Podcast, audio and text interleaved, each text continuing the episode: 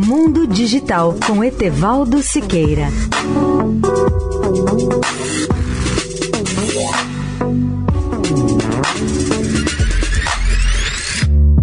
Olá, amigos da Eldorado. Dois estudantes me perguntam o significado da expressão revolução industrial. Relembro que ela foi criada pelo economista britânico Arnold Toynbee em 1884. Hoje subdividimos as transformações econômicas e tecnológicas ocorridas a partir do século XVIII em quatro grandes períodos.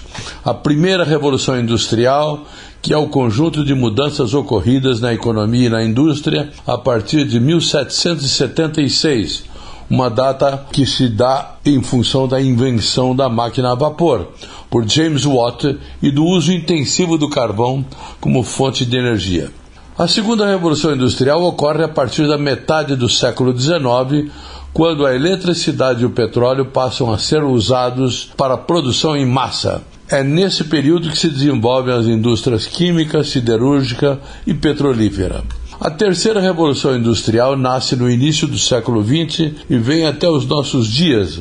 As suas áreas dominantes são eletrônica, comunicações como rádio e TV, os robôs, a tecnologia da informação, TI, a digitalização e a mobilidade. A quarta revolução industrial é a que está nascendo.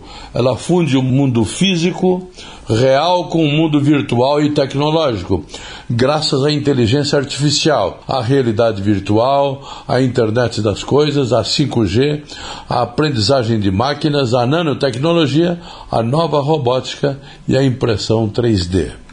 Etevaldo Siqueira, especial para a Rádio Eldorado. Mundo Digital com Etevaldo Siqueira.